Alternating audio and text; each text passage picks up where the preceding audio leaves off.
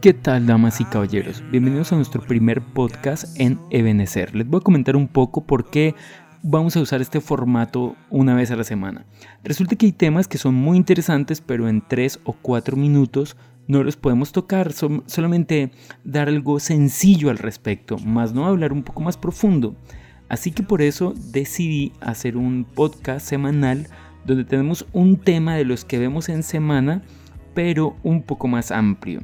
Es decir, no vamos a estar tan limitados de tiempo y podremos tocar algunos aspectos interesantes, diría yo, que son del tema, pero que por tiempo en semana se nos quedan. Así que esto va a suceder los sábados y lo vamos a difundir solamente por plataformas digitales. Y la razón es porque el audio del podcast es más largo. Vamos a tener entre seguramente 15, 18 minutos y hacer esto en WhatsApp sería mucho más ah, complejo, un poco más engorroso. Así que bueno, bienvenidos, hoy vamos a hablar acerca de la tentación. Esta semana estuvimos hablando de la tentación de Jesús y el nombre del tema era Seremos tentados. Así que hoy vamos a hablar sobre tentación y lo vamos a hacer un poco más largo de lo que lo hicimos en semana. Lo primero que vamos a ver es qué es la tentación, dialogar al respecto. La tentación entonces es una invitación a hacer algo indebido, a hacer algo malo. Ahora, no es hacer algo malo. El hacer algo que está mal ya se llama pecado. Llamemos la tentación como la invitación a hacer esto. Como que te llegó una carta bonita, bien arreglada, hermosa, donde te están invitando a hacer algo que no está bien, que tú sabes que está en contra de la voluntad de Dios. Así que eso es tentación, la invitación a pecar. Pero la pregunta que surge es, ¿Quién nos tienta? ¿Nos tienta acaso Dios? ¿Nos tienta el enemigo? ¿O quién nos tienta? Bueno, la palabra de Dios en el libro de Santiago, en el capítulo 1, versículo 13, nos dice, nadie es tentado a hacer lo malo por Dios. O sea, Dios no tienta a nadie para que haga lo malo, pero en la Biblia sí encontramos algunas ocasiones donde Dios prueba a las personas.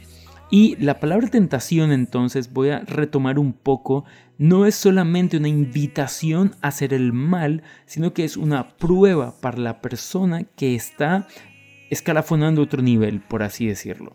En el libro de Génesis capítulo 22, cuando Dios prueba a Abraham y le pide sacrificar a su hijo, en las versiones antiguas de la Biblia decía Dios tentó a Abraham.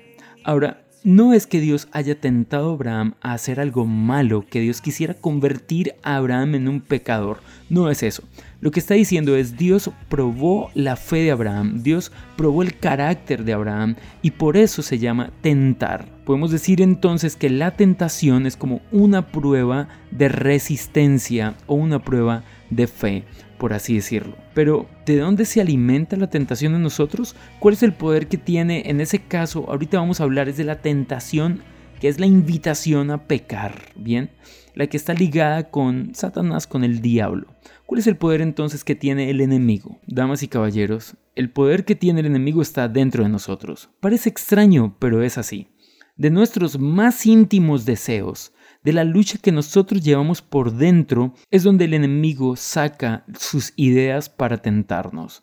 Ahora, el libro de Santiago capítulo 1 versículo 14 dice, al contrario, cuando somos tentados, son nuestros propios deseos los que nos arrastran y dominan. Ahora, lo que está diciendo es, cada uno por dentro tiene deseos propios que están contrarios a Dios. Seguramente no los has identificado, pero lo más posible es que sí los conoces.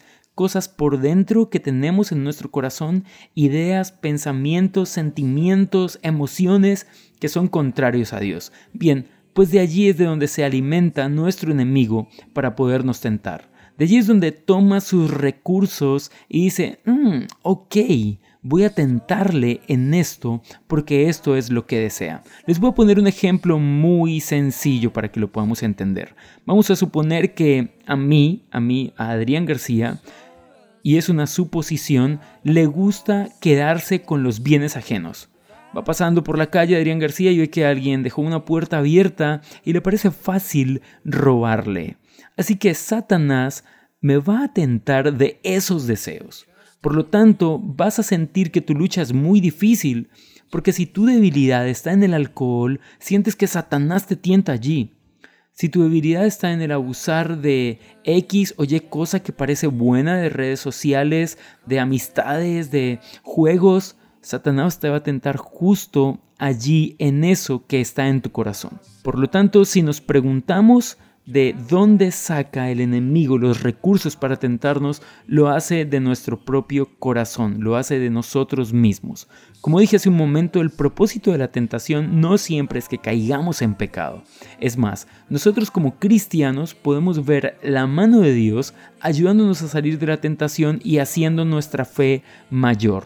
Por eso vamos a hablar de las herramientas que Dios le da a sus hijos, a nosotros, para poder vencer la tentación. La primera herramienta que vamos a ver es que Dios nos da a nosotros una capacidad para resistir la tentación y que nunca seremos tentados sobre esa capacidad. Eso está en 1 Corintios capítulo 10 versículo 13. Dice, no os ha sobrevenido ninguna tentación que no sea común a los hombres. Y fiel es Dios que no permitirá que vosotros seáis tentados más allá de lo que pueden soportar sino que con la tentación proveerá también la vía de escape a fin de que podáis resistirla. ¿Y qué dice esto? Que si tú en tus fuerzas puedes cargar 15 kilos, Dios no te va a poner a cargar 17 o 16. Lo que dice esto es, Dios de una manera sabia logra que nosotros no seamos tentados o hace que nosotros no seamos tentados por encima de nuestras capacidades. Pero lo segundo que hace, y es que es genial porque está en el mismo versículo, es que con la tentación dará también la salida. ¿Qué quiere decir esto? El tema es necesitamos estar atentos. Porque la salida Dios no nos la va a dar cuando estamos a punto de caer en el pecado, sino cuando la tentación se genera en nosotros, allí está la salida. Y es sencillo. Vamos a suponer que unos amigos nos invitaron a hacer algo indebido, nos invitaron a atracar a otra persona. La salida no está cuando tenemos el arma frente a la otra persona y le estamos diciendo dame tu dinero. ¿Es posible retractarse? Claro que sí. Pero la salida está cuando la idea llega a nosotros o cuando la invitación llega a nosotros. Es decir, cuando nos dicen, Adrián, vamos a atracar a alguien, la respuesta de Adrián es la salida. Adrián debe decir, mira, no lo voy a hacer porque eso está mal, porque a Dios no le agrada eso. Esa es la salida. De lo otro que vamos a hablar es que nosotros necesitamos estar alerta porque nuestro enemigo Satanás va a regresar. Ahora, aquí me va a tomar un poco de tiempo y resulta que quisiera decirles que seremos tentados una vez y después de esto nunca jamás que hay una fórmula para no volver a ser tentados, que si oramos esto, lo otro, o hacemos esto y lo otro, nunca más seremos tentados. Pero no es así, damas y caballeros. Lastimosamente, o más bien gloriosamente, no es así. Digo gloriosamente porque realmente las tentaciones en nosotros son más que algo feo. Cuando logramos superar la tentación, es un privilegio haber sido tentados. ¿Me explico o no me explico? Pero el tema es, la tentación va a regresar a nosotros. Jesús está siendo tentado, lo leímos esta semana en Mateo 4, y Jesús responde a Satanás con la palabra. Pero cuando Satanás se va, dice, y Satanás se fue por un tiempo. Es decir, el mismo texto nos está hablando de la periodicidad, o más que la periodicidad, de la frecuencia de la tentación en la vida de los seres humanos. Jesús mismo fue tentado no solamente una vez, Jesús fue tentado muchas veces. Seguramente la Biblia no registra otros casos de una manera exacta, pero Jesús fue tentado en otras ocasiones. La misma Biblia lo dice, Satanás se fue y lo dejó por un tiempo.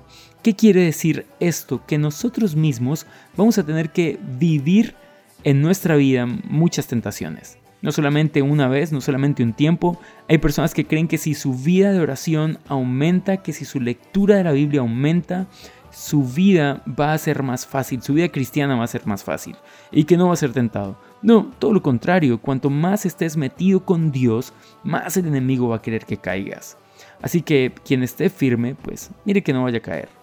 Pero otra cosa interesante aquí es que si sientes que últimamente no hay tentaciones en tu vida, no es porque estás en un nivel de, de super cristiano. No, todo lo contrario.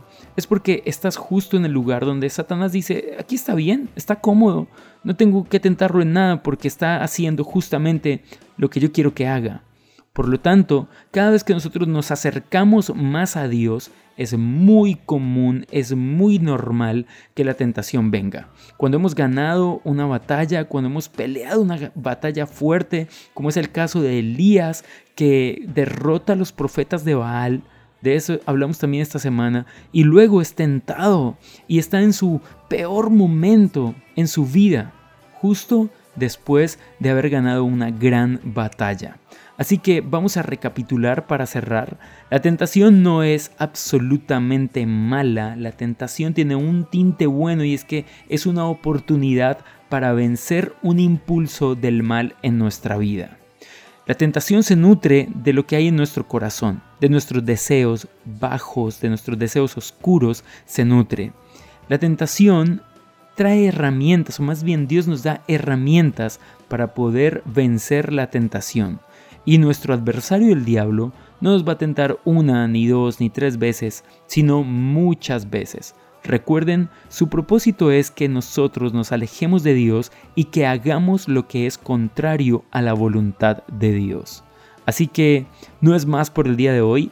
Gracias por acompañarme en este podcast en un formato diferente al que estábamos compartiendo todos los días. Y bueno, deseo que Dios les bendiga y les vaya súper bien. Chao pues.